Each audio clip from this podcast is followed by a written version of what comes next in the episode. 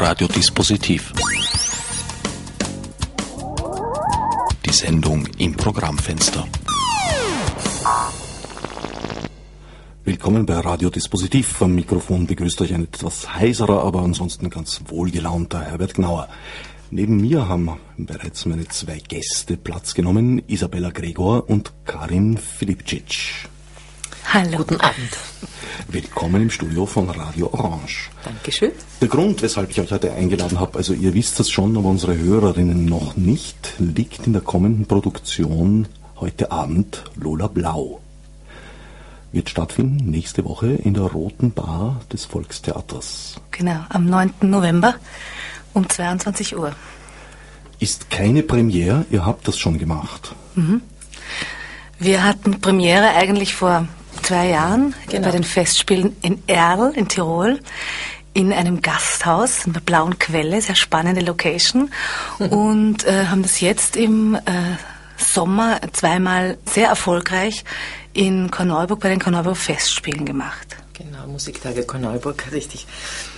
Und jetzt sind wir im Volkstheater um 22 Uhr nächsten Mittwoch. Und man kann es kaum überhören, wir sind wahnsinnig stolz. Ja, genau. Damit ich die Stimmen jetzt auch noch ein bisschen für unsere Hörerinnen zuordnen kann. Also zuerst hat die Karin gesprochen, Karin Filipcic, mhm, die genau. als Schauspielerin und Sängerin diesen Abend bestreitet. Die zweite, etwas dunklere Stimme hat gehört Isabella Gregor immer noch, die die Regie besorgt hat. Richtig. Äh, jetzt ist das ein Ein-Personenstück, das der Georg Kreisler geschrieben hat für die Topsy Küppers vor rund 40 Jahren. Mhm. Es geht um das Leben einer jüdischen Chansonniette, die Sös, vor, während und nach der Nazizeit. Genau. Wie seid ihr auf die Idee gekommen, dieses, dieses Stück wieder hervorzuholen? Ja, es war eigentlich zuerst einmal von den Tiroler Festwochen Erdl, war es, Tiroler Festspielen Erdl, war es eine äh, mehr oder weniger Anfrage, ob wir das nicht dort machen könnten. Ähm, und zuerst in erster Linie an mich und dann die Karin und ich schon lange etwas miteinander machen wollten, ist mir da sofort die Karin eingefallen und habe sie gefragt und sie war gleich ganz begeistert und dann haben wir das gemeinsam da gemacht und ähm, äh, ich habe da eben auch für diese, für diese Tiroler Festspiele mir auch eben überlegt, wie man das heute nach so vielen Jahren, ähm, wie man das heute genauso toll wie damals, ähm, aber anders auf die Bühne bringen kann. Und ich glaube, wir haben da eine gute, einen guten Weg gefunden, eben dadurch, dass es auch schon so lange her ist. Wir erzählen das faktisch ein bisschen in Rückblenden die Geschichte, also es ist eine die gealterte Lola Blau, die sich erinnert äh, an ihre Suche äh, nach ihrer großen Liebe, an die Zeit damals, wie sie jung war und wie sie zum Theater wollte. Im Grunde genommen liegt das in dem Stück auch drinnen. Also das ist ja auch die Geschichte, die der Kreisler erzählt, eben von der jungen Lola Blau, wie sie dann eben reift und ähm, äh, reflektieren lernt und ähm, auch Dinge durchschauen lernt.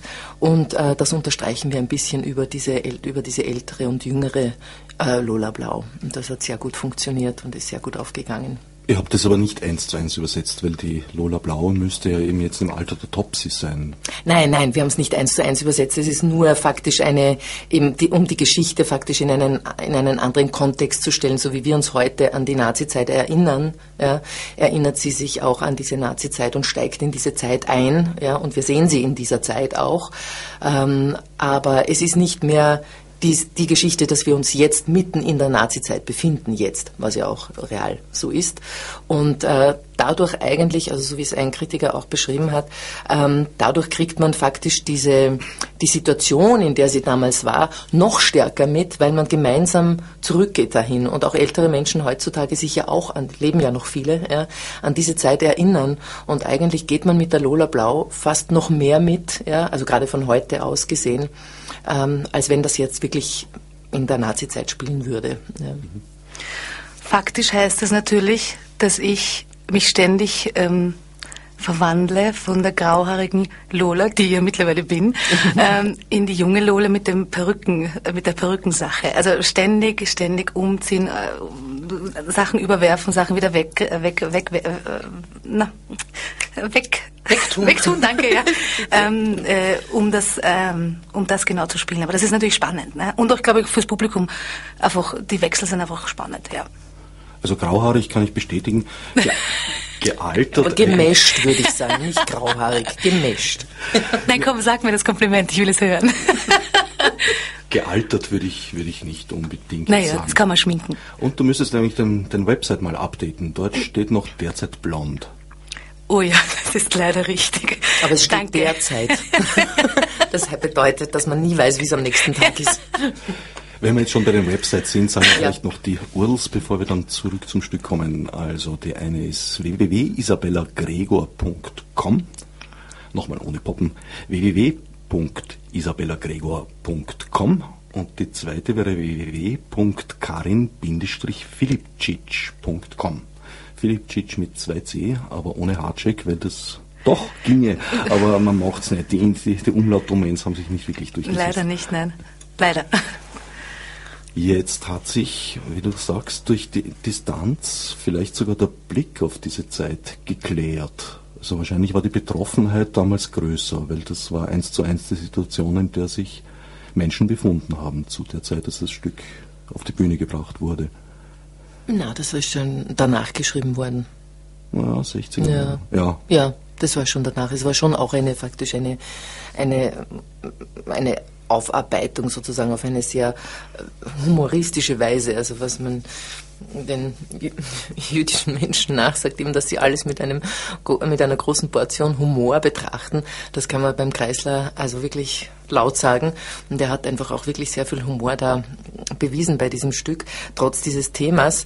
Ähm, aber es hat eben auch viel mit Theater zu tun. Aber ich glaube eben auch, dass damals, damals, ich kann mich auch erinnern, ich habe es gesehen damals, ich kann mich, also ist schon lang, lang her, aber es war auch damals ein, ein Erinnern an die Zeit. Es hat nicht wirklich in der Zeit, ähm, also es war Ja, nicht ich- eins zu eins 40er Jahre oder so, oder 50er Jahre. Gut, Es war wir, danach. Wir ja. haben es in den 70ern gesehen. Wir haben's Ich viel später es. ge- ja, ja, ja, Mitte ja. 70er habe ich Ja, ja, gesehen. genau, genau, ja. Mit der Topsy Mit der Küppers, genau. Freie Bühne Wien, weiß ich auch noch. Total, ja, ja. Ganz genau, wir waren im selben Theater. Ja, ja, absolut. ja, das war auch sehr schön, ja. Auch Super. auf schönes Musikal-Abo dort gewesen. Ja. Chanson und Kabarett, keine schlechte Sache. Auch Schneider Hillebrand habe ich durch die kennengelernt. Ja. Lemetta und Co. hieß das Programm, Ja. weiß ich heute noch. Haben ja, das sind so einschneidende Erlebnisse, gell? Irgendwie, die, man, die man mitnimmt. Was Ich- toll ist, ja. Ich muss sagen, das hat mich sozialisiert, Mhm. gewissermaßen. Ja, doch. Na, also ich, ich wollte nur dazu sagen, weil sagst, äh, es, man kriegt einen Abstand. Ich glaube im Gegenteil, man, man, man lässt sich leichter in diese Situation hinein ähm, äh, und sitzt nicht einfach und, und drückt's weg, sondern man, man lässt sich in die Situation schon hinein verführen. Und dadurch, das glaube ich, funktioniert sehr schön, dass man ähm, eben diese, in diese Emotionalität einsteigt, aber dann auch wieder mit ihr total lachen kann. Also es hat wirklich was von also es, es wechselt wirklich in den Stimmungen unglaublich hin und her und ähm, diese Portion an Humor und auch diese Portion an, an Feinfühligkeit, die da drinnen steckt, das, ähm, das ist ein sehr schöner Wechsel. Die meisten der Lieder zumindest, oder eigentlich fast alle, die ich so jetzt in Erinnerung habe, funktionieren ja auch außerhalb des Stücks. Manche sind ja auch schon vorher geschrieben gewesen. Genau, weiß. genau. Stimmt. Ja. Ja. Da hat er relativ viel zusammengestellt dann für Genau, das Stück. Stimmt, genau, ja. ja. Und es ist wahr, sie funktionieren alle ohne dem Stück. Alle. Fällt dir, ein, fällt dir eins ein, das nicht funktionieren würde? Es, äh, es hat alles, es hat alles eine eigene Geschichte, eine eigene Stimmung. Jedes eigene Lied, äh, jedes einzelne Lied. Ja, das ist richtig. Also ich, ich weiß nicht genau, das habe ich mir nicht wirklich überlegt, aber ich glaube, das Einzige, was ich mir vorstellen könnte, ist, dass diese zwei jiddischen, also die so jiddisch angehauchten Lieder, wenn, wenn sie, also die Lola Blau, eigentlich als Mann singt, ja, über ein, übers Mädele oder sie ist eine herrliche Frau, sie ist ein herrliches Weib. Ähm, wenn man das, glaube ich, so ganz nur heraus singen würde, jetzt so angezogen, wie du jetzt bist, glaube ich, wäre es ein bisschen eigenartig. ja. Aber ansonsten glaube ich, dass alle Lieder Ja. sehr gut gehen. Ja. Ja. Das äh, kann ich aufklären. Also der Georg Kreisler hat die Lieder beide gesungen, als Mann Mhm, natürlich. Aber dieses jiddische Jingel war eine, eine Lieblingsfigur von der Topsy. Wirklich? Ja. Wusste ich auch nicht. Das war eine, eine Figur, die sie in ganz vielen Programmen Mhm, drinnen hatte. ja. Ja, also, dann ähm, hast du jetzt gesagt, dass wirklich alle Lieder gehen. Und das sind, wenn ich mich recht erinnere, sind so um die 20 Lieder, alles in allem. Ihr habt das so gelassen, wie es war, oder habt ihr da Änderungen vorgenommen? Also Änderungen vorgenommen natürlich nicht. Heute Abend Lola Blau ist heute Abend Lola Blau. Äh, wir haben nur dadurch, durch, diese, durch dieses teilweise älter, teilweise jünger, haben wir es manchmal ein bisschen umgestellt, damit die Dramaturgie sich für uns gut ausgeht, sozusagen für die Sache. Ähm, und wir haben, ich glaube, wir haben eins, eins haben wir rausgenommen und eins haben wir gekürzt, weil es einfach auch nicht zu lang werden sollte. Wir spielen es ohne Pause und jetzt, wenn das auch in einer Bar spielt und so weiter, muss man sich einfach da ein bisschen danach richten. Aber äh, es sind, es sind ähm, eigentlich alle Lieder, alle Lieder da, nur teilweise eben verschränkt oder eben nach vor oder nach hinten gezogen, aber es sind alle da, ja. ja. eins habe ich gehört, ist äh, ausgetauscht worden, gerade eins meiner Lieblingslieder, nämlich Sex is a Wonderful Habit. Also ja, genau, genau, das stimmt. Das haben wir auch, das, das stimmt, das, ja. ja. Das stimmt, das, ja, Weil wir uns du. aber auch äh, darauf geeinigt haben, dass wir nicht in die Sex-Sales-Schiene gehen, wenn die Lola tatsächlich zum Star wird, sondern ähm, sie kommt nach Amerika und singt die einfach dort alle weg. Das heißt, wir haben ein Lied ähm, genommen, einen alten Jazz-Standard, der aus, der aus der Zeit stammt, nämlich Come Rain, Come Shine. Und das ist einfach auch so inszeniert, dass die kommt da raus. Und der Belush Korene, unser großartiger Pianist, spielt, äh, improvisiert da was vor und sie kommt raus und es ist einfach ganz klar, die ist da zum Star geworden, nicht deswegen, weil sie ihren Körper verkauft hat oder weil sie ihr Körper verkauft ist jetzt ein bisschen übertrieben, aber weil sie halt barbusig oder was auch immer. Äh, das ist vielleicht, haben wir uns gedacht, ist vielleicht jetzt nicht mehr mehr, wir probieren es einfach mal auf die andere Schiene, ja, dass die singen, einfach wirklich singen konnte. Und die Karin Filipcic kann richtig singen und deshalb ist das sehr schön, wenn man das auch wunderbar zeigen kann. Und deshalb ist das eine gute Sache. Und beim, beim Kreisler drinnen, also steht ja auch drinnen da in, dem, in, seinem, in seinem Buch, ähm, dass man sich da ein Lied für diese Stargeschichte ruhig aussuchen kann. Ja. Und das haben wir auch ähm, genau, ähm, haben das wahrgenommen und ähm, das ist ja, also weil jetzt gerade die Rutsche gelegt ist, muss ich das natürlich jetzt dazu sagen. Ähm, das ist natürlich toll, wenn man so eine Sängerin wie die Karin Filipcic Lucic hat, die auch so wahnsinnig gut spielen kann. Ja. Aber die einfach auch die Lieder so dermaßen gut singen kann, ja, mit voller Power und so. Und das ist, äh, das ist einfach eine, eine, super Mischung für die Lola Blau. Das ist genial. Ja. Das wollte ich jetzt nur mal, ich wollte ein bisschen Rosenstreuen ist schon erlaubt, glaube ich. Ja. Aber das ist wirklich sehr wichtig, weil spielen ja auch sehr viele Schauspielerinnen, die das auch toll machen, weil sie das inhaltlich und so weiter sehr, sehr toll, sehr toll spielen und rüberbringen. Aber es ist sehr schön, jetzt wirklich auch so eine, so eine tolle Sängerin zu haben, die, das, ähm, die diese Lieder auch so wirklich unglaublich toll singt. Das wäre jetzt vielleicht ein guter Moment, da mal hineinzuhören. Genau. Nicht in das äh, große Lied, wo sie schon ein Star ist, sondern den Anfang. Die ursprünglich an dieser Stelle befindliche Musiknummer musste für die Online-Archivierung leider aus rechtlichen Gründen entfernt werden. Mitschnitt aus einer Vorstellung. Genau, man merkt's. Belush Korenji und Karin Filipcic.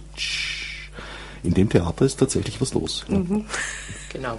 Du kommst vom Musical eigentlich. Ja, ich bin eigentlich, also ich bin Musical-Darstellerin, genau, wenn man, diesen, wenn man das so sagen kann. Seit langer Zeit. Seit langer Zeit. Die Musical-Darsteller und Darstellerinnen müssen ja zwangsläufig vielseitig sein, also tanzen, singen und spielen mhm, können. Genau. Triple, Triple Sec, glaube ich, heißt das. Ja, genau. Wie geht's dir mit dieser ungewohnten eigentlich Form, oder ist die gar nicht so ungewohnt, die Kreisler-Lieder? Ah, ich liebe das. Ich liebe, ich liebe Chanson. Ich liebe Lieder, wo, wo du inhaltlich einfach äh, noch ein bisschen was tun kannst. Im Musical ist es halt oft so, dass du hast gewisse Formen und ähm, manchmal wiederholen sie die Dinge. Wenn du Glück hast, hast du, einen, hast du mit einem Librettisten zu tun, der wunderschön schreibt. Wenn du Pech hast, hast du einfach auch Sachen, die jetzt nicht so spannend sind. Ja? Ähm, was aber sängerisch dann wieder sehr spannend sein kann. Und äh, Kreisler ist einfach, ähm, du musst manchmal auf große Stimme verzichten, dem Text willen und dann manchmal wird es auch wieder spannend, wenn du, wenn es aber trotzdem singst. Ja. Ähm, ich ich finde nicht, also ich fühle mich nicht, ich habe nicht das Gefühl, dass es sehr schwer für mich ist. Gefühl habe ich nicht. Und außerdem, äh, ja, Gott sei Dank gibt es eine Regisseurin, die dir dann hilft. Ne? Nein, aber ähm, es ist nicht so weit weg, weil du ja auch in der Ausbildung, du arbeitest ja trotzdem nicht nur Musical-Songs, du arbeitest ja Chanson und Jazz, whatever. Also letztendlich, ähm, ja. Ich habe bei Kreisler die Erfahrung gemacht, dass erstens mal seine Lieder weit komplexer sind, als sie klingen oft. Und vor allem klingen sie extrem einfach, wenn er sie selber spielt. Mhm. Da klingen sie einfach, äh, ja, so, so leicht und nebenbei das ist richtig, ja. hingeperlt. Das ist richtig, ja. Und erst wenn man es selber macht, muss man sich ganz schön plagen am Anfang zumindest. Na, wir hatten auch dieses eine Lied, äh, wie heißt das da, das langsame vorm Zug? Man lächelt manchmal Man lächelt einen manchmal an. Also da hatten wir auch Differenzen, wie wir es angehen, ja. Ganz klar. Aber das ist spannend. Also, Kreisler hat ja eine Zeit in Amerika davon gelebt. Also es gibt diesen berühmten Film Der, der große Diktator. Kennst du die Geschichte? ja. von Georg Kreisler. Es, es gibt eine Szene, da kommen die Hände des Diktators ins Bild, äh, wie er so hastig in die Tasten schlägt. Das ist Georg Kreisler. Wahnsinn. Und für einen anderen Film von Chaplin, äh, ich glaube, das war der Monsieur, wie heißt der, Dutroux oder so, so, eine Frauenmördergeschichte war das, glaube ich. Da hat Chaplin auch die Musik selber geschrieben, aber instrumentiert hat sie der Hans Eisler. Nein, wie Und lustig. nachdem Chaplin aber keine Noten schreiben konnte, hat er einen Kurier gehabt und das war der Georg Kreisler. Chaplin hat dem Kreisler die Melodien vorgepfiffen und gesungen. Kreisler hat sie niedergeschrieben und sie zum Eisler getragen. Unglaublich. Das ist eine Genial. geniale Geschichte. Genial. Das ist ja lustig. Der Mann hat musikalisch wirklich was los. Ja, Ja. absolut, keine Frage. Ja. Ja, das stimmt. Absolut. Das stimmt, ja. Und auch die Texte sind wirklich toll. Also ich liebe ja auch dieses Anfangslied sehr. Ja. Das ist wahnsinnig lyrisch und äh, also dass wir jetzt da an den, an, an, ganz am Anfang haben, das erste. Und äh, sehr assoziativ und ähm, ja, tief, tiefgehend, tiefgreifend. Ja. Ist wirklich, ähm, Ich habe dich, schön. ich hab dich zu vergessen, vergessen, denn du hast mich zu lieben beliebt. Genau. Ich war, wer kann's ermessen, versessen, indessen. Äh, äh, jetzt habe ich den Text vergessen, aber ich meine, es ist wirklich schön, es ist Ja, ja. wirklich schön. Ja. Er hat eine poetische Qualität, die Ja. im Kabarett eigentlich, ich wüsste niemand anderen. Hm, nein, ich auch nicht. Ja, Ja. wirklich schön. Ja, ganz großer Mann. Habt ihr Kontakt mit ihm aufgenommen gehabt? In irgendeiner Form? Nein, haben wir nicht. Also wir haben auch gedacht, heute Abend Lola Blau ist ja jetzt nun wirklich nicht die erste, zum ersten Mal aufgeführt. Das wurde ja dermaßen viel aufgeführt, weil es auch wirklich eine tolle Sache ist, eben für eine Schauspielerin oder eine Sängerin, ein Mus es steht ja auch ein Musical für eine Darstellerin. Äh, und ich nehme an, der Herr Kreisler hat das schon so oft gehört und so oft gesehen, dass wir gar nicht dran gedacht haben, dass, äh, dass ihn das noch einmal vielleicht interessieren könnte oder ja, wollen würde. Na, wenn es mal in Salzburg macht, würde ich das Ja, werden wir ihn auf jeden Fall ja. kontaktieren, genau, genau. Aber extra jetzt anreisen wegen. Und dann ist es ja, also wir haben zwar ku- vor kurzem jetzt einmal drüber gesprochen, warum eigentlich nicht, Stimmt, ja. ja. Aber äh, ja, das ist wahrscheinlich eh knapp. Außer ihr hört jetzt zu. Oh. Sie sind herzlich eingeladen, wenn Sie zufällig zuhören, herzlich eingeladen. Soweit ich weiß, ich, wo er im Moment ist, weiß ich nicht, aber grundsätzlich lebt er meines Wissens seit einiger Zeit schon in Salzburg. Ja, genau, Dort ja. kann er uns nur im Internet hören. Ah, alles klar. Na gut, was weiß man. Völlig richtig. Isabella, du bist eine Wanderin zwischen den Welten. Du machst als Regisseurin sowohl Sprechtheater als auch Musiktheater und das auch noch quer durch die Genres. Ja, stimmt. Also das, ähm, das war schon etwas, was sich, was sich bei mir schon an, wie sagen wir, vorgezeichnet hat. Vielleicht irgendwie ich stamme ja aus einem musikalischen Stall, wie man so schön sagt, und bin über die über die Schauspielerei dann zur Schauspielregie gekommen. Und, äh, und von dort war es mir eigentlich sehr schnell klar, dass eigentlich das Musiktheater für mich so mein sehr geliebter Weg ist. Und ich habe jetzt schon einiges an Operetten gemacht, habe gerade jetzt bei den Herbsttagen Blindenmarkt eine sehr schöne und sehr erfolgreiche Aufführung von Orpheus in der Unterwelt von Jacques Offenbach gemacht und werde nächstes Jahr dort den Fidelen Bauer machen und im Sommer in Bad Ischl den Vogelhändler. Also es gibt so einige Dinge, die da jetzt so in nächster Zeit musikalisch auf mich zukommen. Und ähm, ich habe auch schon mal eine moderne Oper in Zürich, im, ähm, in der Oper Zürich im kleinen Saal gemacht. Und die Oper ist auch äh, mein sehr, ähm, wie soll man sagen, ähm, sehr begehrter nächster Schritt. Ja. Also in die Oper zu wandern ist wäre eine sehr, sehr schöne Geschichte. Also beim Offenbach können wir uns treffen. Dieses Gut. Äh, auch sehr pointiert, ironische, äh, Ja. das waren ja teilweise auch äh, eigentlich schon fast kabarettistische Texte. Also. Ja, ja, also nur dennoch auch, also wenn man das jetzt, wenn man das jetzt heute liest, man muss es immer ein bisschen adaptieren. Ja, die Zeiten und gerade in einer Zeit, in der wir jetzt sind, ähm, das sind schon so andere Themen, die zu Pointen führen, als es halt damals war. Also ich habe es auch, ähm, ich habe eine eigene Fassung geschrieben für Blindenmarkt. Und ähm, das ist, glaube ich, eine sehr lustige Fassung geworden. Also, Ja, sehr schön. Weniger nahe liegt mir zum Beispiel der Vogelhändler. Was macht man mit so einem Stück heute? Das ist eigentlich ein, ein, ein Starstück Wiener Operette Ende 19. Jahrhundert. Ich glaube für Alexander Gerardi wahrscheinlich geschrieben. Ich bin gerade dabei, es vorzubereiten. Wir reden dann das nächste Mal, wenn wir uns treffen, über die Art und Weise, wie wir das machen.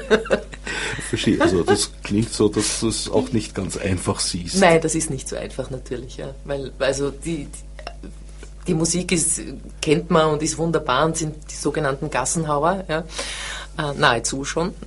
Ähm, den Text muss man auch bearbeiten, weil das ähm, kann man so eins zu eins auch nicht mehr aufführen, meiner Meinung nach. Und da bin ich jetzt gerade dabei.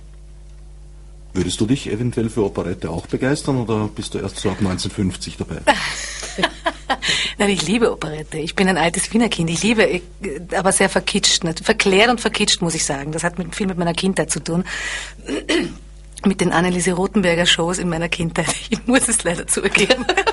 Das, es ist, wie es ist. das wusste ich ja noch gar nicht. Hat es bei mir auch, aber es hat den gegenteiligen Effekt ausgelöst. Bei mir auch eine Zeit lang und jetzt merke ich, dass ich so retrospektiv, weil man denkt, mein Gott, na, nein. Tatsache ist trotzdem, wenn ich eine Operette sehe, die gut gemacht ist, geht mir auch das Herz auf. Und ich würde das sehr gerne mal probieren. Absolut. Ich meine, wir sind natürlich anders ausgebildet. Äh, meine Stimme funktioniert anders. Aber äh, eine leichte Operette traue ich mir durchwegs zu. Und das wäre nicht unspannend.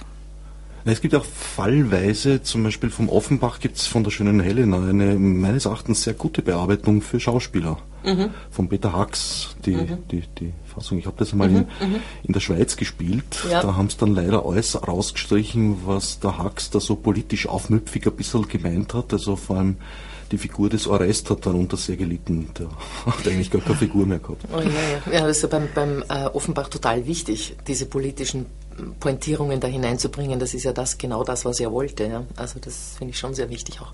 Und der Hax hat, hat gute Sachen geschrieben. Also auch beim Orpheus in der Unterwelt, das hat er auch eine Bearbeitung gemacht und so.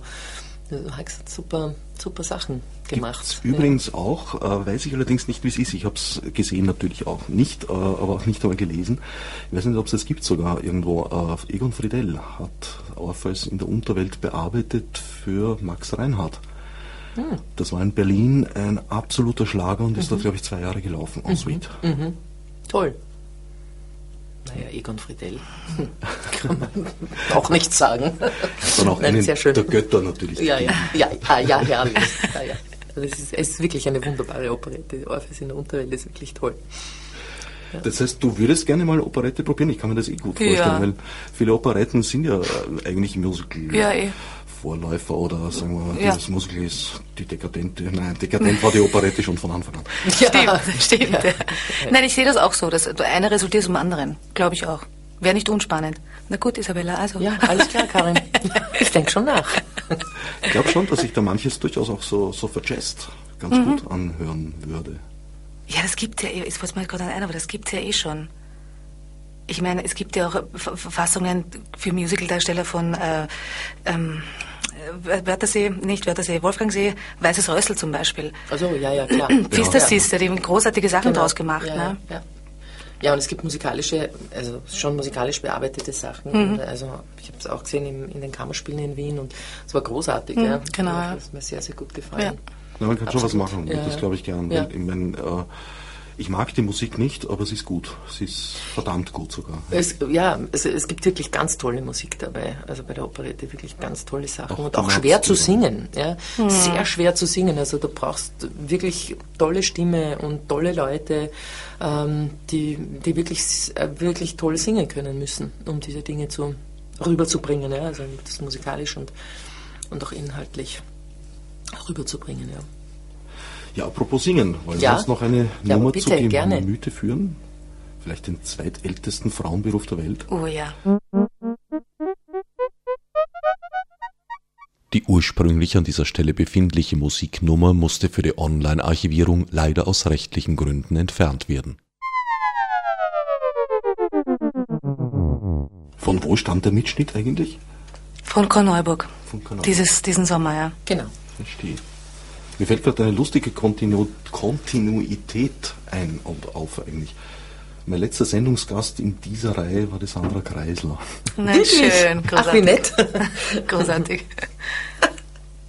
Sehr schön. Sind schon weitere Aufführungen geplant? Weil eigentlich würde sich dieses Stück ja wunderbar dafür eignen, damit wirklich eine, eine größere Tournee auch zu machen.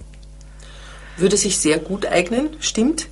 Ähm, wir sind dabei, sagen wir mal so. Also wir haben jetzt mit Deutschland einmal Kontakt und ähm, also es sind so ein bisschen angebahnte Möglichkeiten, aber es gibt jetzt im Moment nichts Konkretes.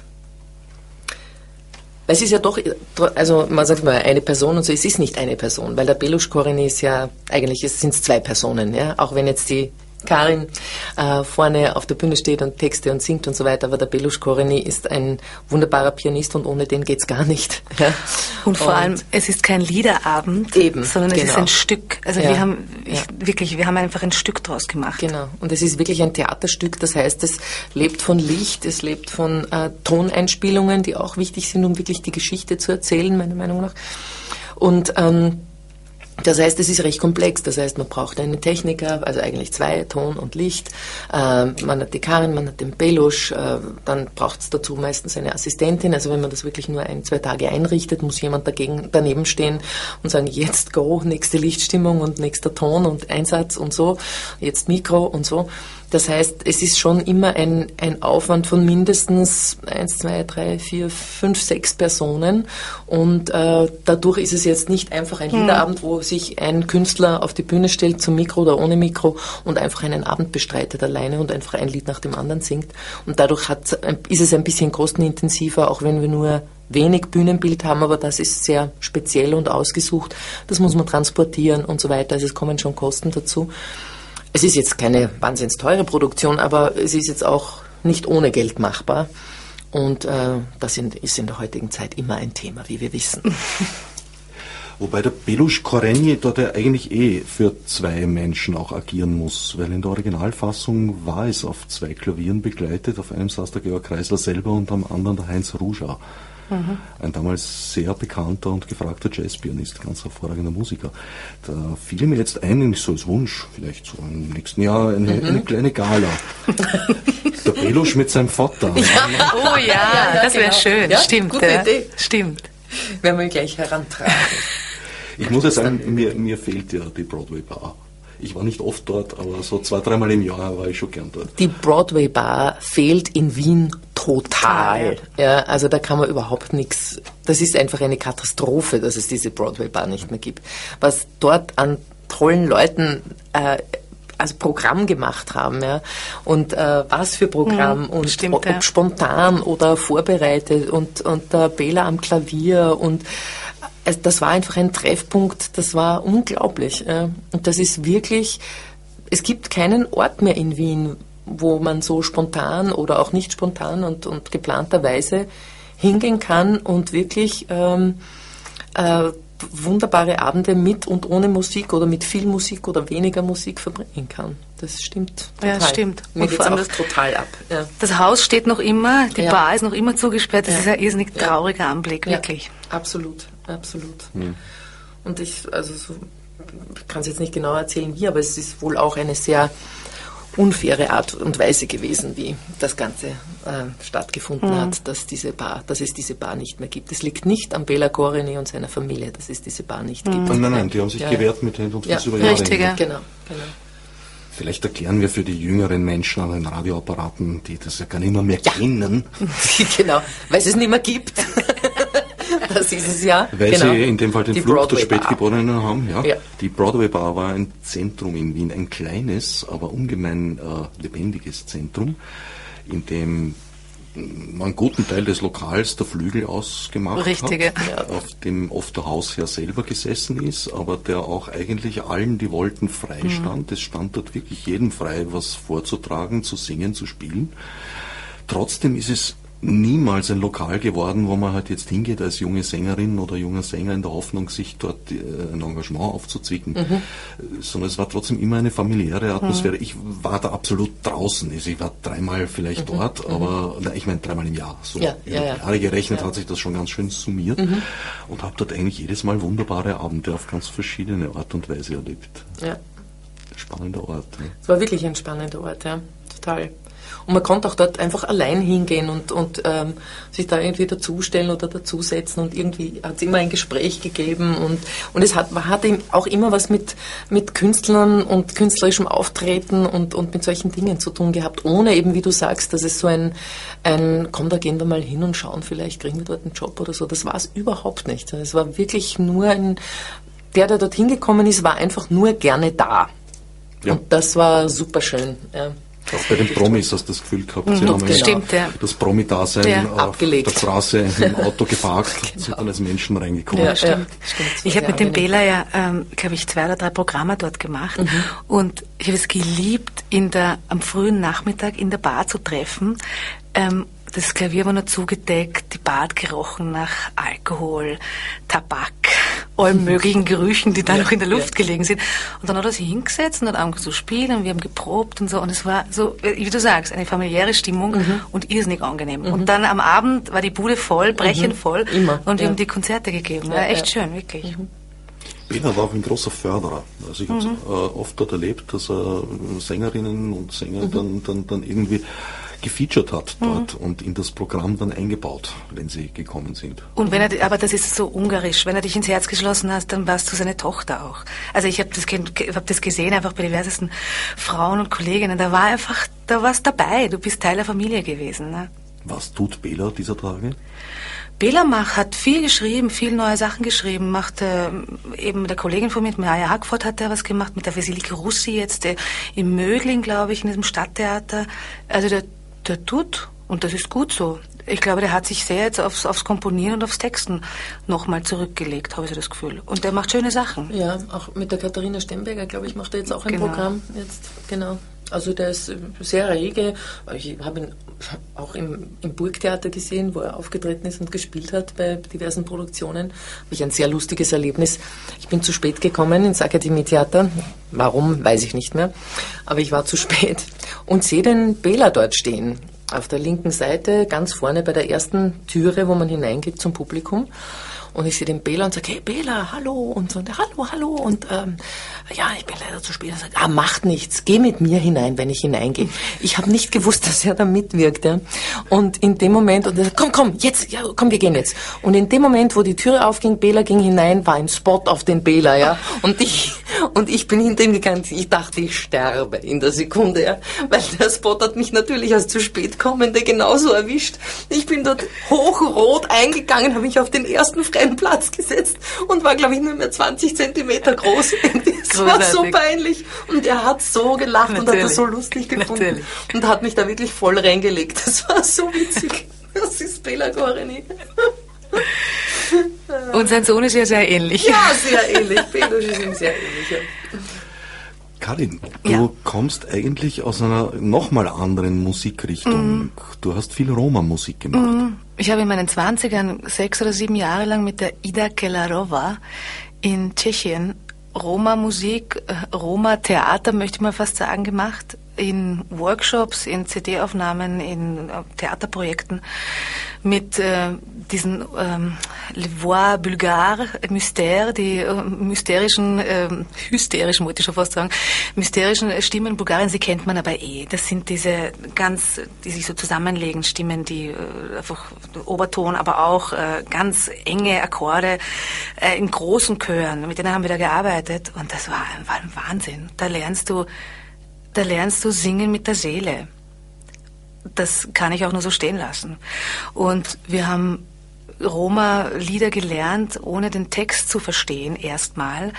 Und sie hat sie uns so beigebracht, indem sie gesagt hat, oh, jetzt sing mal über das Gefühl deine, über deine Mutter.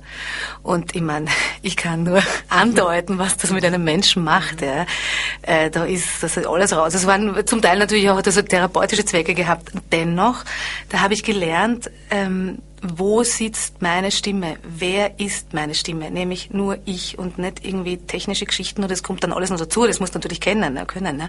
Aber das war so pur und so authentisch ähm, und das hat eine wahnsinnige Kraft gehabt. Also diese Zeit war sowieso unglaublich kraftvoll, weil wir, äh, hat auch ganz viel mit östlicher Theaterpädagogik zu tun, die natürlich viel disziplinierter ist, viel klarer, viel gestrafter als, als hier oder, oder westliche, amerikanische, möchte man fast sagen. Ähm, und das zu lernen oder da Teil davon zu sein, hat mir eine ganz andere Seite nochmal von Theater gezeigt. Damals schon, als Junger. Was du natürlich im Musical nicht unbedingt immer so umsetzen kannst. Aber ich glaube schon, dass, dass, ja, meine Stimme ist einfach, das ist einfach sehr da drinnen in meiner, in meiner Seele und das hat mit dem viel zu tun. Hast du denn familiären Hintergrund oder wie bist du dazu gekommen? Nein, mein Vater ist Kroate, also war, ist geflüchtet damals, 1956. Ähm, das heißt, ich habe natürlich immer schon Interesse gehabt an ethnischer Musik, an, an Musik, die irgendwie ganz woanders herkommt, an den Parallelen zwischen Jodeln in Österreich und Jodeln im Tibet. Das hat mich immer wahnsinnig fasziniert. Und als ich mich mit der, mit der, mit der Zigeuner, sogenannten Zigeuner-Roma-Musik, wir haben ja auch viel ähm, sakrale Geschichten aus Russland gesungen und das ist einfach ganz andere Art von Musik und hat so viel Melancholie, was aber wieder mit meiner Mentalität zu tun hat. Äh, einfach, ja, das ist einfach nochmal ein Unterschied. Genau. Hast du noch Kontakte in die Roma-Musikszene, also Haris Stoiker oder so? Nein, leider nicht. Der Belusch und ich, wir haben letztens ein Konzert gegeben, wo wir ein äh, Ziganka-Medley gemacht haben, ein, ein serbisches, was großartig ist. Ich habe mit dem Seni Lopicic auch in Graz gearbeitet. Mit dem habe ich Jesus Christ gemacht und dann hat er mich eingeladen für ein Konzert, äh, der ja auch äh, Crossover macht mit seinem Balkanorchester. Das macht mir einfach wahnsinnig Spaß, weil es so pur ist und weil es so eine Lebensfreude hat. Die Tubas und die Bläser und alles fetzt rein. Das ist aber wirklich schön. ja, genau. Fetzt rein ist für, für Karin immer gut. Ja, ja aber für dich ja auch. Na, für mich auch, absolut. Ja. Also wer Karin unter Isabellas Anleitung fetzen sehen will, kommenden Sonntag, 6.11. Oh, nein, nein falsch, das falsch. ist der falsche das Termin. Der falsche Termin. Kommende, kommende Mittwoch. Alles anders, Retour, Retour. Retour, Retour, genau. schneiden wir raus dann. Schneiden wir raus, genau. Mittwoch, 9.11.2011, 16 Uhr. Nein, 22 Uhr. Ich hab's geschafft, zweimal an falsch. Retour, Retour, Retour. Darf ich das übernehmen? Bitte. Diese sehr. Anmoderation. also am Mittwoch, dem 9. November um 22 Uhr in der Roten Bar im Volkstheater in Wien. Ich danke dir vielmals. Gerne. Ich bin jetzt nämlich durcheinander gekommen, weil ich äh, versprochen habe, Termine anzusagen. Alles klar. Das werde ich aber jetzt geschwind machen. Mach das schon. Bevor wir wieder genau. zu euch zurückkommen.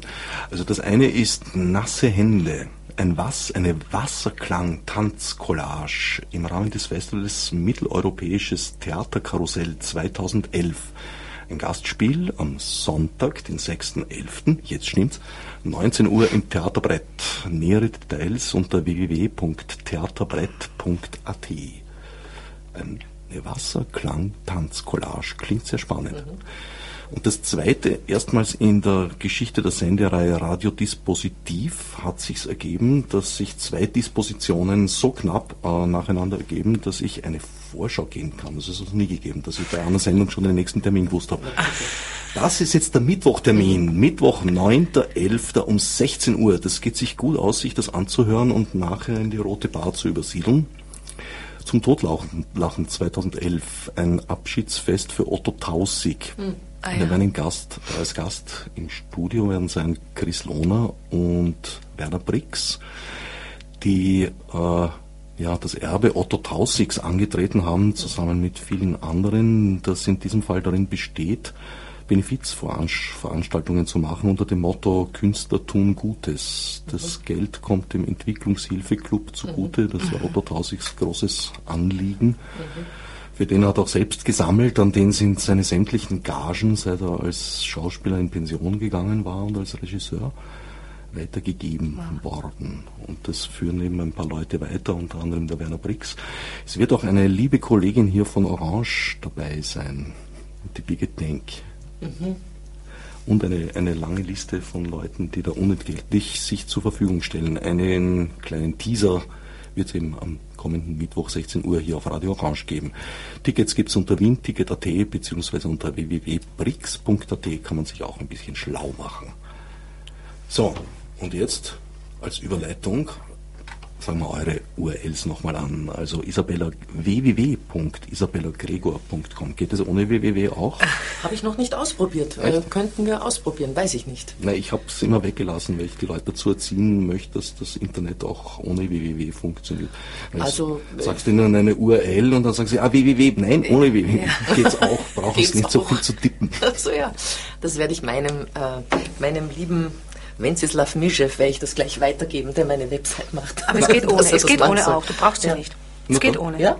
Wir können es gleich ausprobieren. Ja, das machen wir nachher. Gut. Und www.karin-filipcic.com Pardon. Isabella, machst du noch als Schauspielerin was aktiv? Ja, ich bin auch als Schauspielerin noch aktiv. Äh, was heißt noch? Also, das klingt so wie in ihrem Alter naja, machen Sie da noch was als Schauspielerin. Shirley nein, das Temple hat sich da relativ früh nein. emeritiert. Ja, ja, nein. Ich spiele ja wahnsinnig gerne. Also das ist ja schon, ich bin wahnsinnig mit Leib und Seele Schauspielerin. Ich finde das toll, aber ich habe jetzt in den letzten Jahren so viel Regie gemacht und es entwickelt sich so gut weiter. Also toi, toi, toi, muss man gleich klopfen. Ähm, macht mir auch so viel Spaß. Es geht eben nicht alles, ja. Aber ja, ich spiele zurzeit noch in Campiello im Theater in der Josefstadt. Campiello von Peter Turini. Äh, sind aber auch nur mehr vier Vorstellungen, jetzt zwei noch im November und ähm, zwei Anfang Dezember, am 5. und am 7. Dezember und das ist dann die letzte Vorstellung. Das habe ich jetzt seit Mai äh, gespielt und ja, jetzt noch bis zum 7. Dezember. Und ähm, hin und wieder mache ich Sommer Sommertheater, wenn es geht. Ähm, spiele sehr gerne, also es ist, äh, ist, ein toller Beruf, aber Schauspiel und Regie sind zwei verschiedene Berufe und ähm, es ist beides toll und ich mache beides sehr gern. Ja. Du bist in all diesen Berufen freitätig? Ja, ja, schon sehr lang auch. Also auch als Schauspielerin, bevor ich noch Regie gemacht habe, war ich eigentlich fast immer freiberuflich. Ich war mal am, am Burgtheaterfest und am Schauspiel Frankfurt Fest, aber ansonsten war ich eigentlich immer, immer freischaffend, entweder Stückverträge und oft bin ich auch mit, mit Regisseuren dann mitgegangen, die dann an einem anderen Haus etwas inszeniert haben, die mich dann mitgenommen haben. Und ähm, ich weiß nicht, ob es heute schwieriger ist oder damals oder damals leichter war, frei zu sein als heute, weiß ich nicht. Aber es ist damals für mich gut gegangen und gut aufgegangen. Ah, in Salzburg war ich noch, genau, in Salzburg war ich auch noch fest, stimmt. Ähm, aber sonst war ich eigentlich immer frei. Und äh, ich habe das spannend gefunden, weil ich dadurch, ich habe in der Schweiz gespielt, ich habe also in Zürich, ich habe in, in Wien gespielt, ich habe in Deutschland gespielt und habe einfach sehr viel kennengelernt. Ich habe Komödie gespielt, ich habe Uraufführungen gespielt, ich habe Drama gespielt. Äh, ähm, und das war spannend, weil es mich einfach immer ähm, weitergebracht hat und man immer wieder was Neues dazugelernt hat.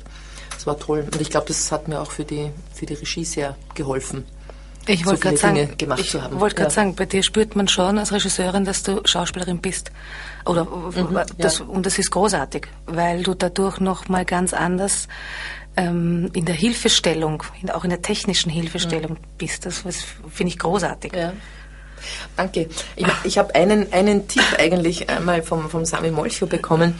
Äh, ich weiß gar nicht, ob ihm das so bewusst war, aber er hat gesagt, er hat auch mal versucht, eben mit Regie und so weiter. Und es gibt einen Fehler, den man, den man macht als Schauspieler, wenn man dann in die Regie geht oder man ist nicht gefeit, den nicht zu machen. Ähm, und zwar, dass man an den einzelnen Rollen so viel herumarbeitet. Man muss ja das Ganze im Auge behalten und man muss einfach die Dinge ähm, anders versuchen zu erzählen, als man sie als Schauspieler erzählt, als Einzelperson. Das heißt, man hat einen ganz anderen Blickwinkel und man muss die Dinge ganz anders betrachten und man hat einen ganz anderen Vorlauf in was, also wie man die Geschichte erzählen möchte und wo man dahin möchte und dieses Bett zu bauen für die Schauspieler, damit die Schauspieler dann, die Einzelpersonen sich darin beginnen wohlzufühlen oder so viel Information zu haben, dass sie ihre Rolle entwickeln können. Mhm. Ja.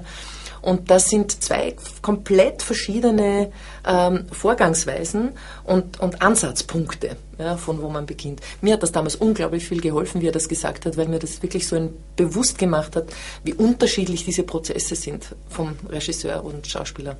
Das war, also das ist, mhm. das ist auch sehr wichtig. Ja. Mhm. Und dann ist natürlich schön, wenn man als Schauspieler weiß, ah, der hat jetzt da ein Problem, weil, genau. oder es könnte genau. das sein oder jenes und man sich da ein bisschen hinein, hineinfühlen kann, mhm. was das ist. Ja. Das, das, das kann ich mir auch vorstellen. Und manchmal geht es dann mit dir durch und dann spielst du es vor. Das liebe ich immer besonders. das ist ja ganz furchtbar vorspielen. Nein, ich liebe es. Nein, manchmal ist es, also in manchen Momenten ist es gut. Ja, ja. absolut. Ja. Ich habe schon mal einen Regisseur sehr verärgert, weil ich ihm angedroht habe, wenn du es nur einmal mir vorspürst, dann spüre ich das wirklich, was Danke. du mir vorspürst. Ja, genau. ja, das verstehe ich aber auch total. Ja, ich. Also wenn, Ja. wenn das, wenn das, hier, äh, das verstehe ich total, dass man da aus, ausflippen kann und ich sage, lass mich in Ruhe. Total. Also es hilft einem ja auch manchmal nicht, jetzt was zu Richtig, entwickeln, ja. wenn man sieht, okay, ja super, du kannst das jetzt Ja, und die nicht die hilft mir ja. gar nichts. Ja, Genau. danke vielmals. Ja. Ja, also ich verstehe das gut. Kann es auch zu guten Effekten Ja. führen. Ich erinnere mich an eine Fledermaus, die der Otti Schenk inszeniert Mhm. Und da hat die Edita Gruberova mitgesungen und die war eigentlich äh, ja, eine kleinere, zierlichere Ausgabe vom Otto Schenk. War sehr lustig. Ja, ja, ne? Na, beim Vorspielen, ich versuche eher nur die Emotionalität, was ich meine, ja, also die Emotionalität irgendwie, dieses, das irgendwie zu vermitteln, ja. Also jetzt nicht vorzuspielen im Sinn, spür's so, dann bitte, stimmt's. nein, das das geht ja gar nicht, nicht. ja. Nein. Das ist so, also das, das könnte ich auch gar nicht, ja, glaube ich. Ist das am Musical-Sektor nicht mehr so? Ich meine, eine Zeit lang war es ja so, dass äh, Inszenierungen als Ganzes eingekauft wurden, in, inklusive Bühnenbild und äh, allem. Und die noch so. Besetzungen schon so stattgefunden haben, dass man eigentlich geschaut hat, wer ist der Originalbesetzung am ähnlichsten. Ist das, Das passiert auch. Es wird, äh, es wird oft schabloniert, wenn man das Wort so verwandeln kann. Ähm, ja, ist so. Dennoch musst du ja trotzdem äh, die Rolle äh, lernen und äh, einstudieren. Das heißt, für den Schauspieler ist es ja trotzdem was Neues, auch wenn der, derjenige es von außen sieht, sagt, nee, das ist ja wie in New York. Ähm, äh, es ist einfach was anderes. Und wenn du dann äh, Regisseure hast, ich habe zuletzt äh, die große Produktion, die letzte Produktion war Rudolf am Reim, ähm, Raimund Theater, genau, mit dem David Levaux. Und der David Levaux hat am Broadway ähm, wahnsinnig viel gemacht, hat mit sämtlichen Broadway-Stars zusammengearbeitet, ist ein Tony-Gewinner gewesen. Und da hast du schon gemerkt, das ist einfach ein anderes Kaliber. Der hat großartig gearbeitet. Nun war Rudolf jetzt keine äh, Uraufführung in dem Sinn oder auch keine Schablonenaufführung, ja. Aber es geht schon, das geht schon. Man muss sich, glaube ich, auch zum Teil wehren, zum Teil geht's aber auch nicht. Wenn du, ne, wenn du einfach eine Produktion übernimmst, dann sind die Gänge klar, das Licht ist klar. Äh, aber du musst dir halt trotzdem, also muss, ich versuche halt mir als Schauspielerin dann die Freiheit zu nehmen, dann vielleicht eine Nuance noch reinzubringen, die halt dann meine ist. Und vielleicht ist das bei den Großproduktionen im Musical auch die Kunst. aber das Ziel ist praktisch schon bei Probenbeginn vorgegeben. Während bei, bei anderen Theaterformen oft das Ziel ja, mehr oder weniger offen ist. Ja, mehr oder weniger offen ist, würde ich auch sagen. Aber, aber es, ich würde es eher vergleichen, wenn man eine Rolle übernimmt von einer bestehenden Ja. Produktion. Ja. da musst du sie ja trotzdem zu deiner eigenen machen. Ja, du kannst ja nicht einfach nur, eben nur weil du weißt, wie die Gänge gehen. Klar würdest du es anders entwickeln jetzt als Schauspielerin und du würdest wahrscheinlich nicht unbedingt, aber du würdest vielleicht es anders entwickeln und würdest andere Vorschläge machen oder würdest auch den Regisseur zu anderen Dingen inspirieren. Das ist ja möglich. Ja. Ähm, aber wenn man eine Rolle übernimmt, ist es dann eher in dieser Richtung, dass man versuchen muss, diese Rolle so sehr nach innen zu bringen, dass es zum eigenen wird. Und wenn man auf die Bühne geht, sagt man, ja, jetzt, jetzt kehrt die Rolle in mir, jetzt, jetzt ist es meine geworden und jetzt kann ich das auch wirklich gut, gut bringen. Das ist ein anderer Prozess. Aber es geht von außen nach innen zu arbeiten, genauso wie Genau. von innen nach außen zu arbeiten. Ja. Das glaube ich schon. Ja. Und vor allem, du hast es ja nicht nur mit äh, übernommenen Produktionen zu tun. Rebecca war eine Uraufführung. Romeo und Julia war eine deutsche Erstaufführung. Die haben sie völlig anders gemacht als in Paris oder in London oder in Ungarn where, oder in Moskau, wherever. Es war ganz anders. Also es ist sehr selten, dass man jetzt wirklich, jetzt haben sie zwei Produktionen, die übernommen worden sind, aber auch da, das sind österreichische Vari äh, Variationen, österreichische Bearbeitungen. Ich war noch nicht mehr so in New York, ist bearbeitet worden für das österreichische Publikum und äh, die, die Nonnensache auch, Sister Act auch. Also ganz so ist es nicht. Ja. Ich bin jetzt nicht unbedingt immer pro Musical und sage, wow, Musical ist das Tollste. Dennoch mache ich es und ich liebe es. Aber da muss ich schon noch sagen, so ist es nicht. Sie bemühen sich schon, ihr eigenes Ding draus zu machen, auch wenn es schon die zehnte Produktion ist uh, around the world. Ja. Du bist auch nicht fix an einem Haus, sondern frei tätig. Ja, also bei uns gibt es eigentlich kaum, außer du bist jetzt so, dass du an den Stadttheater gehst und dort halt für die Musicalabteilung zuständig bist und daneben ein bisschen spielst. Aber an sich, wenn du Großproduktionen machst, hast du einen Jahresvertrag, respektive ein- eineinhalb Jahresverträge, no- Verträge noch länger, oder halt drei Monatsverträge oder so wie ich jetzt aus einem zwei Monatsvertrag rauskomme. Ne? Genau, aber das ist gut so. Das hält den Motor mhm. anständig mhm. auf Hochtouren und das brauchst du. Das ist ja der Tod, wenn du dich zurücklehnst. Ich merke es einfach nach den alten, nach all den Großproduktionen bei den Vereinigten Bühnen, die, waren toll und es war äh, für meine Karriere unglaublich wichtig. Ich merke auch, dass es mir eigentlich gut tut, obwohl ich manchmal darunter leide, dass ich jetzt frei bin und einfach wieder schauen muss, wie geht's weiter und was will ich und was will ich denn eigentlich. Ja?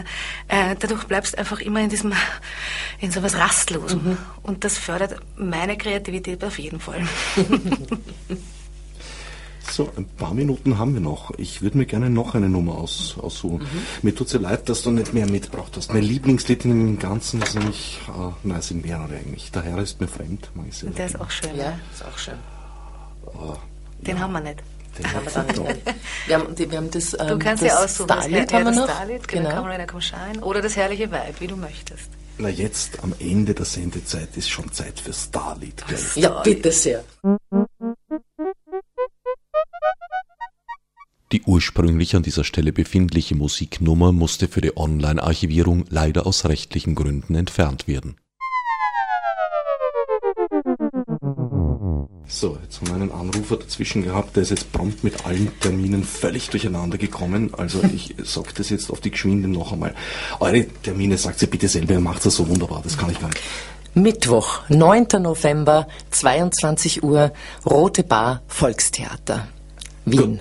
Der zweite Mittwochtermin äh, ist am 9. um 16 Uhr, das ist die Radiosendung mit Werner Brix und Chris Lohner, die eine Benefizveranstaltung Künstler tun Gutes ankündigt. Die Veranstaltung selber wird am 16. November um 19 Uhr im Rohnacher stattfinden. So, ich glaube, jetzt haben wir alles halbwegs richtig gestellt. Ich bin ein bisschen entwöhnt mit Live-Sendungen. Ich sehe schon, ich muss das wieder üben. Damit sind wir am Ende der heutigen Live-Sendung angelangt. Meine Gäste waren Isabella Gregor. Hat mich sehr gefreut, da zu sein. Ich hoffe, wir sehen uns am Mittwoch. Auf Wiedersehen und Karin Filipcic. Ja, dem kann ich mich nur anschließen. Danke, danke Isabella. Orange 94.0, das Freiradio in Wien.